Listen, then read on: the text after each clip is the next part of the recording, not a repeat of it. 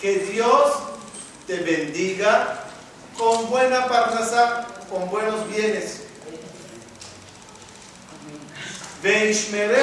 ¿qué significa?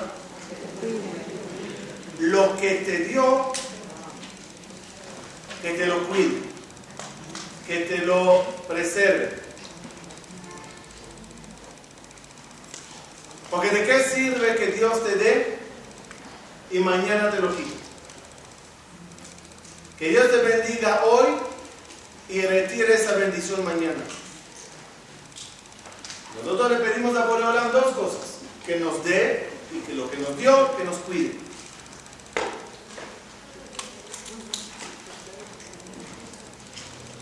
A veces nos olvidamos que el rezo tiene un eco. Cuando uno entra a una sala grande y grita una palabra, se le regresa un eco. Pareciera como que alguien te está diciendo a ti lo mismo que tú le dijiste a él.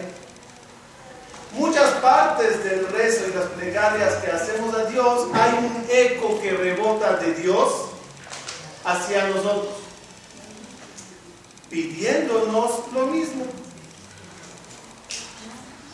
Por lo tanto, como tú le pides a Dios dame y cuídamelo, hay un eco como que rebota y te dice, tú también alcanza niveles, obtiene valores y cuídalos. El tema de hoy es la importancia de cuidar lo que uno ya alcanzó y tiene.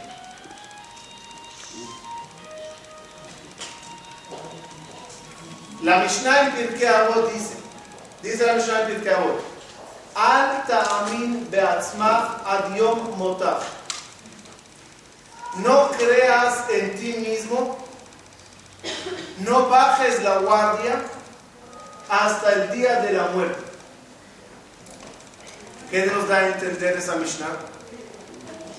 Que lo que uno alcanzó en cualquier momento de la vida puede llegar a perderlo. Y aunque uno crea, no, ¿cómo? Esas cosas son, son muy claras en mi vida. Me muero y no las hago. Se sorprenderá saber que está equivocado. No hay eh, garantía, no hay seguridad a nadie. La Gemara cuenta, trae varias, varias historias que nos aclaran cuánto uno tiene que estar en guardia toda su vida. Cuenta la Gemara sobre un Cohen Gadol, descendiente de los Hashmonaim, descendiente de Matatiao Yohanan Cohen Gadol, que logró ese Cohen Gadol un nivel personal de santidad impresionante. Alcanzó un dominio y un control en Jerusalén, en el Betamigdash, en toda la parte judía religiosa, admirable. Y después de estar, según una versión, 40 años como Cohen Gadol, más 40 años como Cohen sacerdote normal, en total 80 años, un día se levanta y se voltea y se olvida de todo y se convierte en Sdoki. Sdoki era antiguamente una parte de los judíos que estaba en contra de todo el movimiento normal. Se lo trataba de ateos. No ateos eh, que no creían en Hashem, ateos que no creían en nada de Torah P. Y ese Cohen Gadol perdió todo. Ayer era la ídola de Rabbi Meir Balanés. Y todos sabemos que Rabbi Meir Balanés estudió Torah, su maestro, uno de sus maestros importantes era Elisha Ben Abuyá. Elisha Ben Abuyá era uno de los cuatro que la Gemara en Masaj Hagigah relata que alcanzaron niveles de Kabbalah impresionantes. Cuatro entraron al Pardes. ¿Cómo terminó Elisha Ben? Uno falleció, dijimos, uno se volvió loco, uno salió bien y Elisha Ben se hizo. El maestro de Rabbi Meir Balanes. Y toda la vida Meir Balanes intentaba hablarle petrificarle, hacerle entender. Y lo entendió. Le dijo a su alumno, me equivoqué. Pero ya hice tanto Hilul Hashem, en, la, Shabbat con mi Ferrari. Era caballo. Ya profané, ya hice, ya, ya me rasuré, ya tiré la kippah, ya tiré el tzitzit, ya comí taref. Aunque ahorita me arrepienta, Dios no aceptará mi perdón.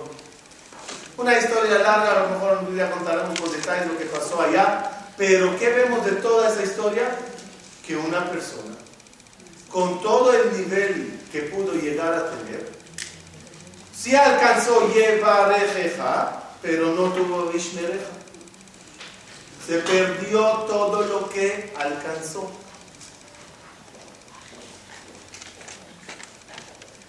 Por eso dice el rey David en Teilim, Ligdoshim Asher Baaretz Hema. Los sagrados, los santos, los Kedoshim, ¿saben a dónde están los Kedoshim? ¿Qué son? ¿A quién ustedes pueden decir? Esta es o este es una persona Kadosh. Sagrado, especial, Sadi. ¿A quién ustedes pueden decir esas palabras? Dice David Amelech, a los que ya murieron. Ligdoshim Asher Los que están debajo de la tierra. ¿Qué quiere decir? El que ya terminó la vida y alcanzó morir con un nivel digno. Y hasta entonces no hizo ninguna tontería, ninguna locura. Si está vivo, no pongas las manos en el fuego por nadie. No des títulos de honor a nadie. Ligdoshim Shebaretz. Porque esta persona es Kadosh hoy, mañana nadie sabe. Por eso nos toca decir en esta semana de la parashiot que si sumamos las palabras de dos parashiot sale Aharemot Kedoshim. Solo después de mot, de muerte, dale el título a la persona, esta, esta persona era Kadosh. En vida no es seguro.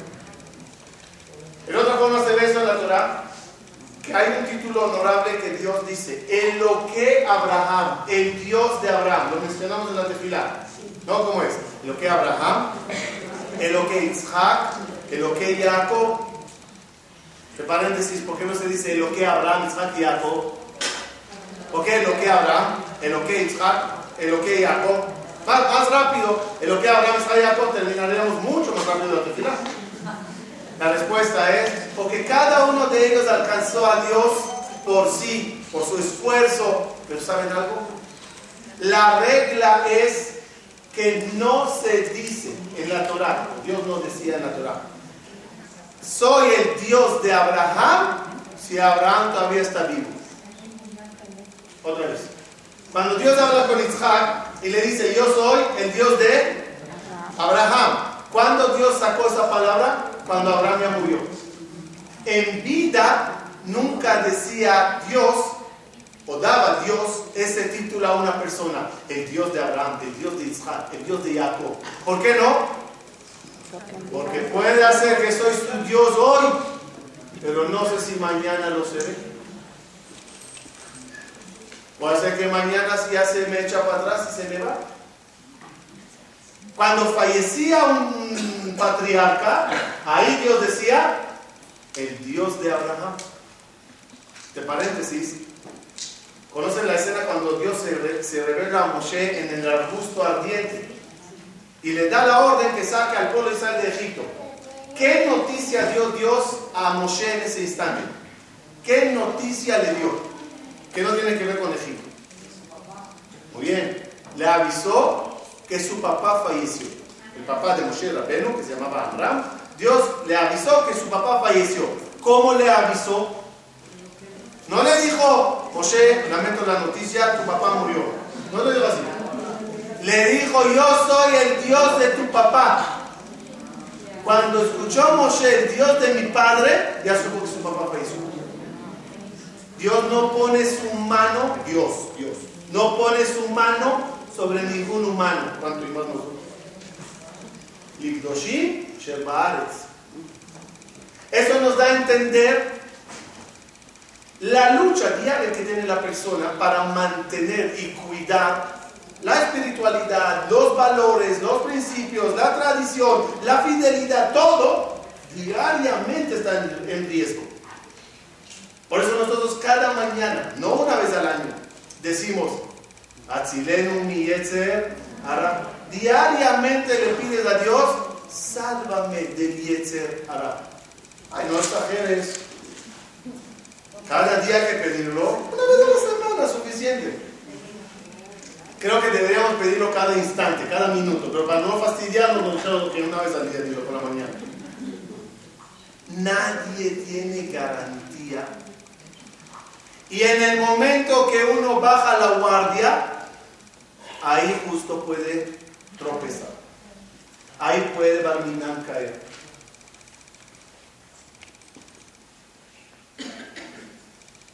Y el Yetzer hará es astuto. El Yetzer hará es astuto. No dejará a nadie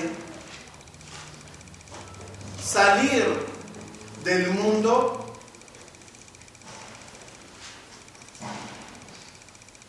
con un bagaje espiritual grande. Intentará hasta el último momento estropearle las cosas. Repito, no estamos hablando de tentaciones que pueden tener gente simple. No, no, no, no. Incluso gente de valor, de nivel, tzadikim, los que quieran. Hasta los más altos niveles pueden perder todo en un día. Cuenta la Gemara dos historias famosas. Rabbi Meir Baranés se burlaba de los pecadores y decía, uy, hay que ver a esa gente, no pueden someterse a una tentación y, ganar. Cada pecado que ven caen. Se burlaba de los pecadores. Cuenta la Gemara que de Shammai le mandaron una lección para que se calle y se pare de burlar de la gente que peca. Un día cuenta la Gemara, camina Rabbi Meir Balanés en un borde del río. Y del otro borde del río le mandó a Kadosh Barujú una tentación, una ilusión óptica, la mujer más bella del planeta. ¿Qué hace el jajam, Rabbi Meir Balanés, cuando ve algo así? Para hacer la historia corta, busca una canoa para cruzar el río y no la consigue. Y había una cuerda que estaba amarrada de un, de un lado a otro. Rabí Meir Balanés se agarra de la cuerda y empieza a cruzar. No te vayas, Señor, a un minuto. Y cuando ya está en medio del río, el río golpeándole todo el sisí, toda la barba, todo mojándose, ordena a Kadosh Baruch de Shamay, paren la prueba. Y ahí Rabbi Meir, Meir Balanés se da cuenta que todo era una ilusión para demostrarle, no te burles de nadie. Tú también con tu grandeza puedes caer. Cuenta la Gemara otra historia parecida con Rabbi Akiva. Rabbi Akiva, que la Gemara dice que a Rabbi Akiva se le revelaron secretos de la Torah que ni Moshe Rabenu la sabía. El alma de Rabbi Akiva era potente. Hasta que Moshe Rabbeinu preguntó a Dios, ¿por qué me dijiste a mí a entregar la Torah y no a él? Él es más grande que yo. Y con todo eso, también él se burlaba en las clases de la gente, los engañaba, ya están, ya están de pecar, no saben controlarse. Y la Gemara cuenta que Dios le mandó la misma prueba, la misma así parecida, solo que estaba en un lugar. Total, también casi peca, hasta que Dios dice, déjenle ya aprendió la lección. Ahora, yo lo digo, si estaríamos parte de los que escribieron las Gemarot, estaríamos en la imprenta primera donde las Gemarot se están eh, imprimiendo. ¿No metería censura, censura, para quitar esas partes? Oye, estamos hablando de nuestros rabinos, Jajamín, Hablas muy bien de ellos, y de Rabbi Meir, los alumnos de Rabbi Akiva. Ahora, de repente una historia tan fea. ¿Por qué está escrita? Porque la idea de toda la Torah de nosotros es enseñarnos a cada uno moralejas. Y debes de saber si a grandes escalas cayeron, cada uno puede terminar llegar a caer. Y uno tiene que cuidarse diariamente de no perder lo que alcanzó hasta hoy. Y el Yetzirah es astuto. Sabe a dónde agarrarle a cada uno. Sabe y conoce tu punto débil para por allá hacerte perder las cosas. Y cada humano tiene su punto débil. ¿Quieren ejemplos de punto débil casi común entre todos nosotros? Dice en el libro Jobat Alevavot Shara eh, capítulo 7. La lengua, eh, doy una introducción, la lengua es, hablamos a lo mejor las semanas pasadas, no me acuerdo, la lengua es pluma. Y tú cuando, pe, cuando hablas, ¿qué dijimos? La sonará, ¿qué haces? ¿Qué causa cuando hablas la sonará? Cedes las cosas. ¿Qué hizo el Yetzerara? ¿Qué hizo el Yetzerara? te dejó que almacenes y hagas mismo toda tu vida. Pero antes de partir, te hace hablar la Shonara. Y con eso de hablar la Shonara, ¿qué pasa? Dejas todo lo que alcanzaste. Y perdiste. Todo el de se fue con la boquita. Por eso dice el Midrash, Bataz Anashim el Pasuk que dice, Dios, hiciste a los seres humanos como los peces del mar. Dice el Midrash, hay dos formas de pescar. Una es con caña y anzuelo y la otra es con red. La peor es con caña y anzuelo. Hasta aquí el Midrash. Y yo os pregunto, ¿ese Midrash qué quiere? Enseñarnos eh, leyes de pesca, anímense, no estudien todos los días, salgan a la playa, vayan a pescar. ¿Qué quiere el Midrash? Respuesta. Somos peces, dice el versículo. Hiciste a los humanos como los peces, así dijo el Pasuco. Si somos peces en el mar de la vida, hay un pescador que intenta constantemente atraparlos. ¿Quién es el pescador? El Yetzerara. ¿Y cómo el Yetzerara pesca a una persona? Dos formas tiene. Una es con red. ¿Qué quiere decir red? El pez en el red, cuando se enredó el pez, ¿cómo está? La boca agarrada aquí, la aleta acá, la... Está, todo él agarrado. Hay personas que el Yetzer agarra, los agarra en la red en los ojos con lo que ve, con la boca que come, con las manos donde va, en lo, que toca, los pies donde va. Todo el cuerpo está pecadísimo. Pero hay otros que el Yetzerara los pesca de otra forma, con anzuelo, en la boquita. con la lengua que tiene hablando demasiado de los demás, por ahí la agarró. Todo el cuerpo del pez, ¿cómo está cuando, cuando le agarró el anzuelo? ¿El cuerpo cómo está? Está libre. El cuerpo está muy bien. ¿Por a dónde le agarró? Por la boquita. Por eso dice el Midrash, cuídense del pescador con el anzuelo. No sea que por la boquita te cause perder todo lo que alcanzaste. A otros los agarrará por otra debilidad que podrá tener.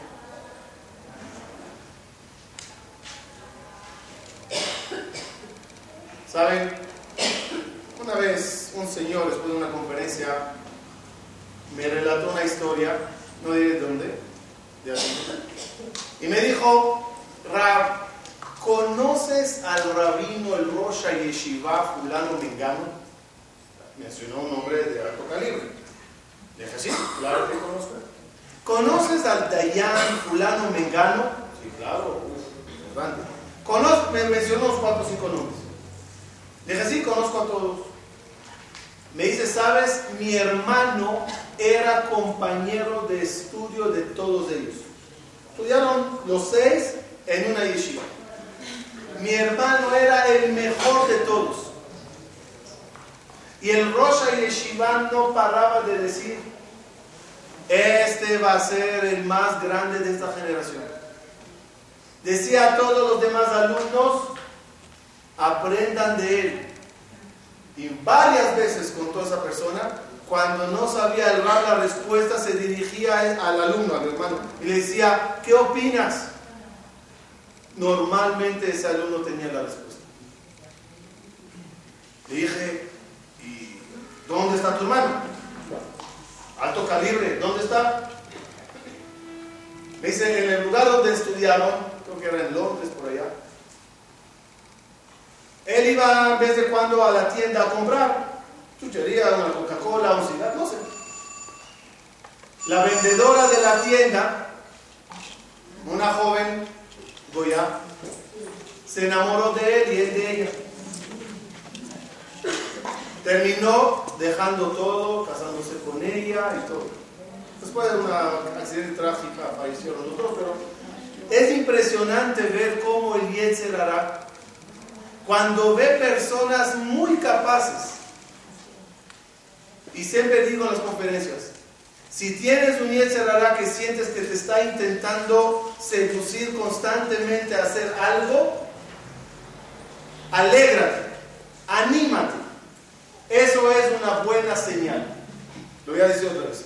Si no tienes Yetzerara que te molesta avanzar, preocúpate. Si tienes un Yetzerara, es una buena señal. ¿Cuál es la buena señal? Observemos un partido de fútbol, ¿ok? Vamos a ver un partido de fútbol y digamos que no conocemos a los jugadores. Y yo te pregunto, dime quién es un buen jugador. Observando el partido, dime quién es buen jugador.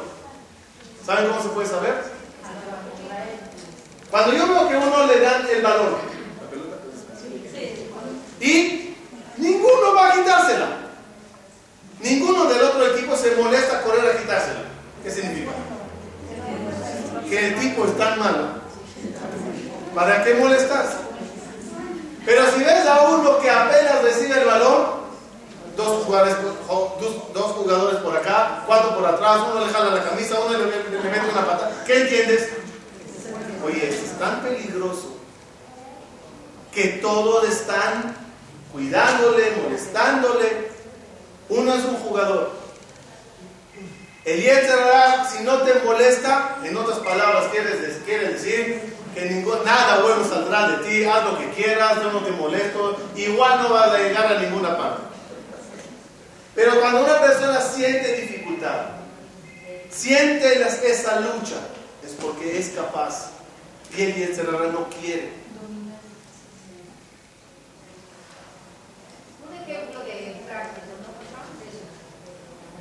¿De cuál? De, que si molesta, no te molesta.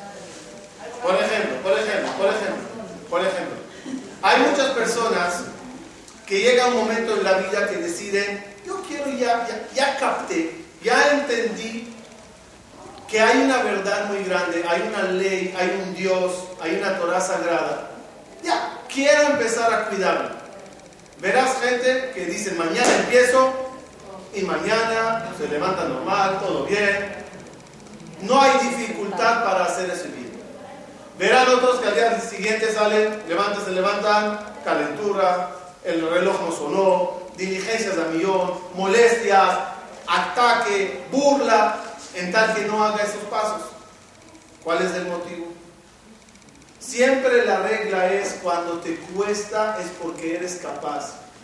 Cuando el Yetzerará te molesta es porque te tomó en cuenta, porque teme de una persona especial que puede ser.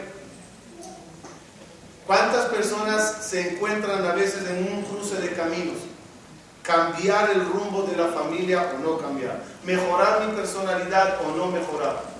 Las guerras las dificultades que se encuentran en ese momento son muchísimas. Regla de seminarios.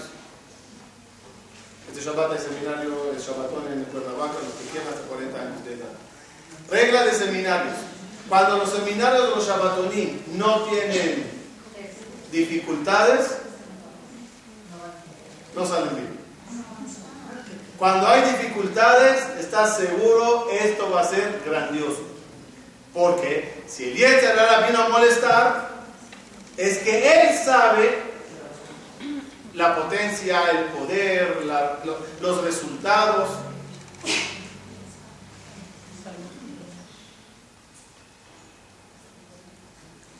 Ese es el motivo que ustedes saben que en cada festividad se lee la parasha que tenga que ver con la festividad. Por ejemplo, en Sukkot se habla del azúcar, en Pesa se lee la, cuando se saca la Torah se abren los capítulos que habla de la salida de Egipto. Y así, ¿qué se lee en Kippur? No, no, esa es la Aftara. La Aftara de Yonah, no, hablo de la parasha. La Torah, cuando se saca, ¿qué se lee en Kippur? Nada más, nada más que quede claro, estamos hablando del día más sagrado del año. En el día más sagrado del año, ¿de qué me deberías de hablar? Cosas maravillosas, cosas grandiosas, cosas de espiritualidad, cosas de santidad. ¿Saben qué se lee? Como ya varias dijeron con el ¿qué se lee? Leyes que da pena de, decir de qué, se, de qué se trata relaciones prohibidas, relaciones con animales, relaciones con el mismo sexo, cosas que tú dices, ¿cómo? ¿Qué tiene que ver esto con Kippur? Imagínense, uno está en Kippur, todo él así, ayunando, de Shubá, de repente te leen cosas que dices, ¿qué tiene que ver esto con este día? Y la respuesta es el gran mensaje del año. ¿Cómo estás en Kippur? ¿En tu máximo? ¿Sí? Pues que sepas que en tu máximo puedes llegar a ser lo peor. Por eso en el día más sagrado se habla de los pecados más bajos, para darle a la persona la expectativa de lo que es una vida. Una vida es una vida de lucha. ¿Saben? Cuando uno fallece, se dice, eh, menujató Eden, descansó. ¿Qué? Amanoah, Amanoah viene la palabra, el que, el que fue a descansar. ¿De qué descanso? ¿De qué descanso? ¿Ah? Había uno que falleció su esposa y puso en la tumba. Po Naja Shoshana, de Babait Naja Abraham. ¿Qué descanso están hablando?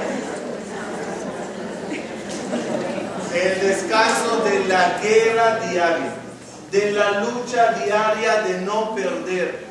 Rabotai, que sepan que mucha gente que eran honestos toda su vida en los dineros, en algún momento hicieron una jugada fea y robaron a los hermanos, a los socios, al primo, al papá, al quien sea y cayeron. Muchas personas que fueron fieles podían caer. Muchas personas que tenían fe ¿Saben? Cada uno puede llegar a caer. Lo dijimos que una vez en una conferencia. ¿Cuál es el motivo que el Cohen no se puede casar con una viuda. vamos a poner reglas. Eh, vamos a, vamos a refrescar las ¿Un Cohen se puede casar con una divorciada? No. Un Cohen normal. ¿Se puede casar con una viuda? Sí. Un Cohen Gadol, el sumo sacerdote, ¿se puede casar con una viuda? No. Nada más el sumo sacerdote, el Cohen Gadol, no se puede casar con una viuda. Con su viuda sí puede. No se puede casar con una viuda. ¿Cuál es el motivo? Que un Cohen Gadol no se podrá casar con una viuda. Motivo, como digo, agárrense bien. ¿Cuál es el motivo? Dicen nuestros sabios, no sea que el sumo sacerdote, en el día de Kippur, cuando entre al Kodesh HaKodashim, al lugar más sagrado que se entra una vez al año, antes de entrar, volverá a pensar en su vecina que tan bien le cae, pero está casada, y le pida a Boreolam, llévate a fulano para que me case con su esposo. Por eso le dicen, mira, ¿sabes qué? No, ni lo intentes. Aunque sea, aunque sea viuda, no se puede. Ahora yo los pregunto, voy a tener todos para, para entenderlo, ¿es normal que el Cohen el hombre más sagrado, el día de Kippur, en el día más sagrado, en Kodesh HaKodashim, el lugar más sagrado, en eso piensen? Sí. Sí. ad No confíes en ti mismo. El Yetzer siempre podrá, estar un paso adelante. Si eso es Cohen Gadol en Kippur, entonces ¿qué será uno? Por eso cada día le pedimos a Boregolam, cuídame lo que alcancé. Yo también quiero alcanzar y cuidar lo que alcancé. Una de las cosas, uno de los rezos más fuertes es el rezo que se hace víspera de Rosh Hashanah, Kippur, depende de las costumbres. Se llama Mesirat Modá. En esta plegaria que se hace por la mañana después de Selijot, si uno lee la traducción, creo que no puede aguantar las lágrimas. En, ese, en, ese, en esa tefilá decimos, entre varias cosas, Dios, hoy estoy sano. Hoy creo en ti absolutamente. Hoy te amo. Pero mira Dios, yo no sé cuáles son los las, yo no, soy, no sé cuáles son los planes de mi vida. Puede ser, puede ser que me toque al final de mi vida vivir una vida muy difícil, con enfermedades dolorosas, con una vida muy no vida. No sé qué sacaré de mi boca en ese momento.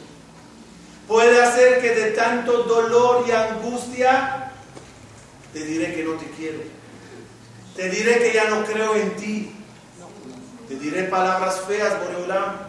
Perderé en ese momento quizás todo lo que alcancé toda una vida. Por favor, Dios, si se aclara, eso se llama misericordia. Te aclaro hoy y te digo hoy, te amo para siempre. Creo en ti absolutamente. Y te pido desde ya que si llego a decir algo en ese momento, que no lo tomes en cuenta. Esa tefilá, con más palabras, es muy fuerte cuando uno piensa en lo que es la vida, en lo que es el día de mañana. Pase lo que pase, no perder la fe. Pase lo que pase, no perder la fidelidad. Pase lo que pase, no perder la dignidad, los valores. Hay que cuidar lo que se alcanza. Itzhak Abin, Abin, cuando su papá le dice, hijo, Dios me ordenó que te sacrifique. ¿Qué dijo Isaac? Isaac, que amaba a su papá Abraham y amaba a Boreolam, le dijo a su padre con mucho gusto, Si eso es lo que quiere Boreolam, aquí estoy. Cuando se acuesta sobre el altar, le pide Isaac a Abraham, amárame bien, átame muy bien. Pregunta los mefarshim, ¿para qué atarle? Ya dijiste que aceptas, ya, estira tu cuello y vámonos. ¿Para qué amarrar? Uno de los comentaristas dice así.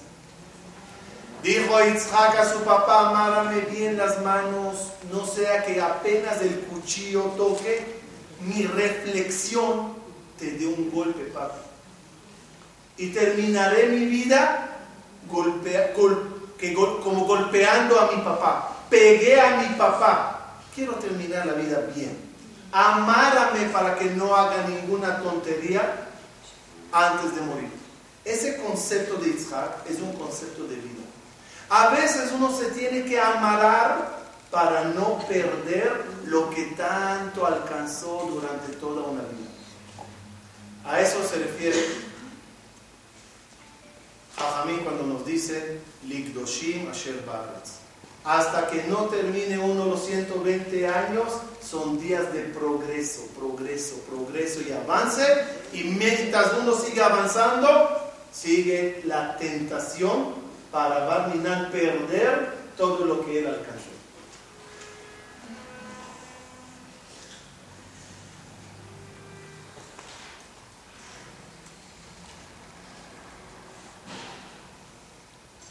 Las tentaciones, con eso estaremos cerrando, las tentaciones se llama en hebreo nisayón.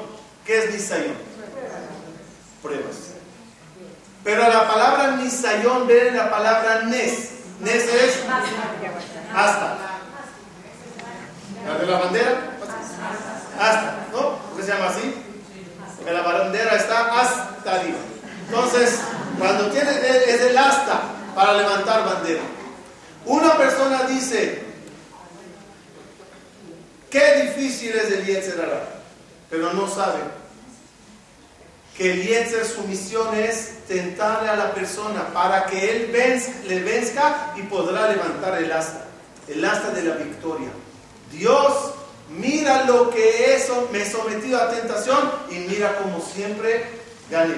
Mira como siempre no le dejé a él que me, que me venzca. Por eso uno tiene que estar vigilando. Por a dónde el Yetzer me está llegando para perder mi grandeza. ¿Sabe? Jacob vino, cuenta la Torah que luchó, ¿se acuerdan la lucha de Jacob vino con un ángel? Había una lucha entre Jacob y un ángel. El ángel era el ángel de Esa, seductor mal y etc el instinto del mal. Pregunta el Midrash, una pregunta muy fuerte. ¿Cómo se veía físicamente el ángel? Ustedes saben que los ángeles cuando llegan al mundo se visten de cuerpos. ¿Cómo se veía el ángel? Hombre, mujer, niño, anciano, hippie. Eh, ¿cómo, ¿Cómo, se veía? El se dará cómo se veía. Dice la Gemara dos opiniones. Un jajam opina se le pareció como un rasha. Imagínense uno así, aretes, tatuajes, Early Davidson, todo así. Vamos a pelear. Segunda opinión, sorprendente. Parecía un rab, un tzadik. ¿Qué quiere decir eso? Uno, ¿acaso a alguien le importa cómo se parece, cómo en ese momento era el?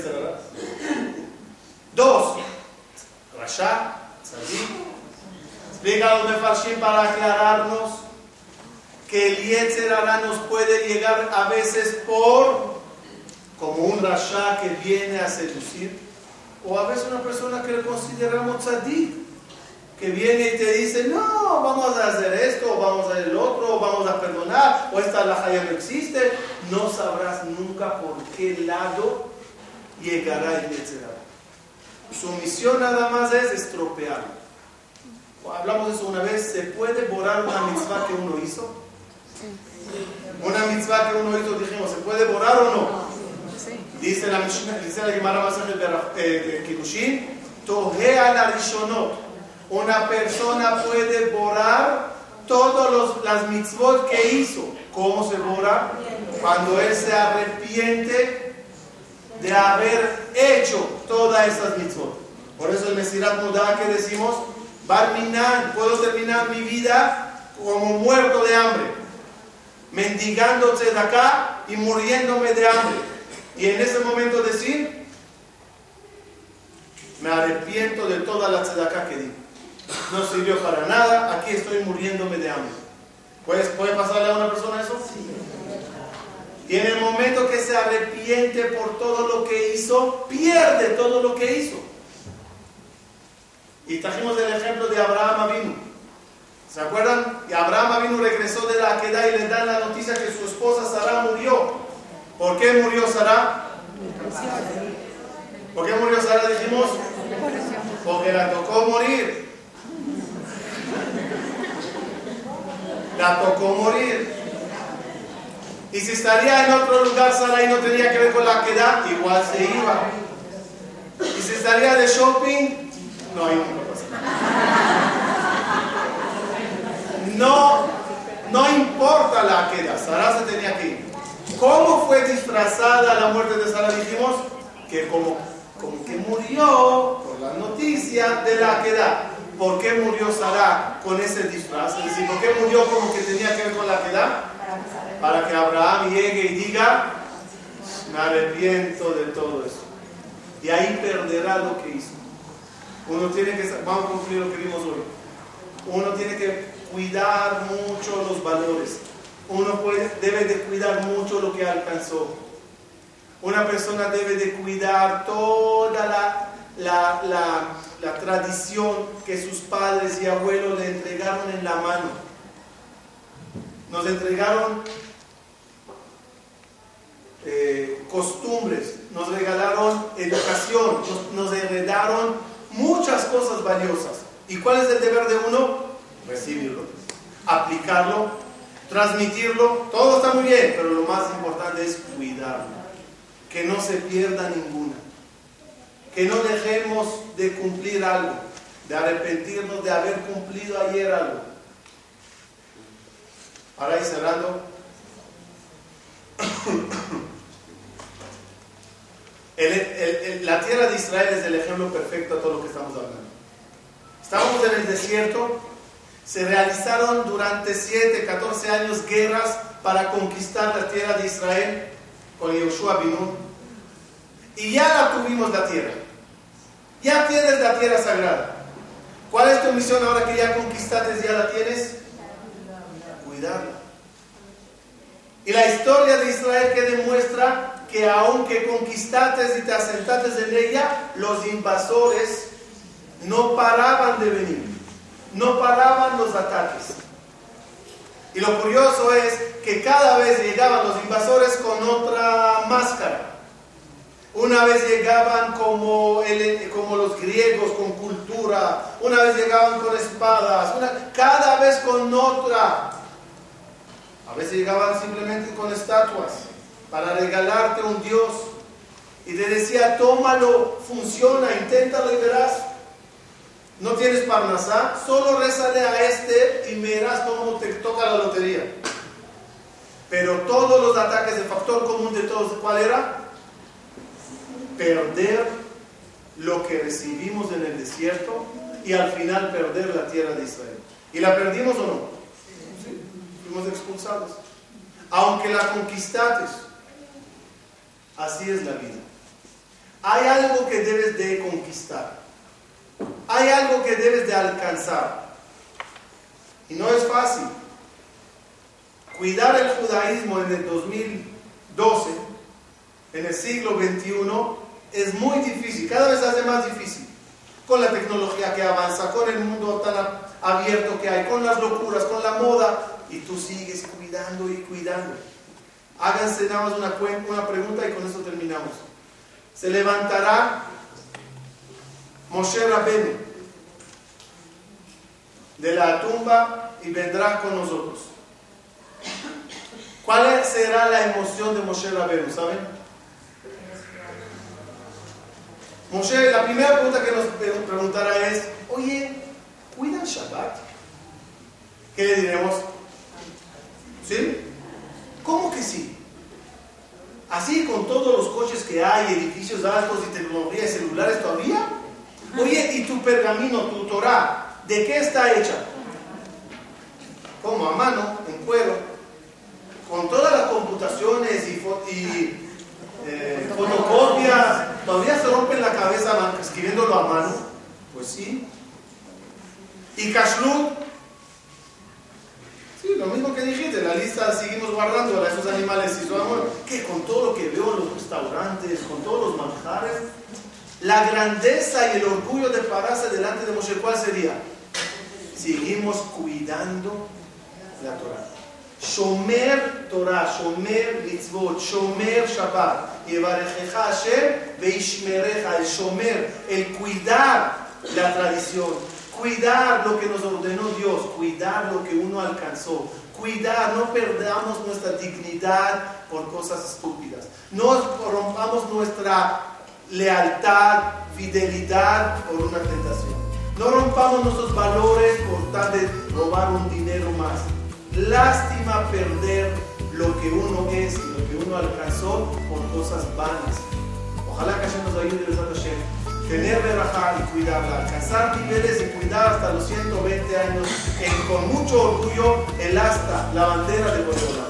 Muchas gracias.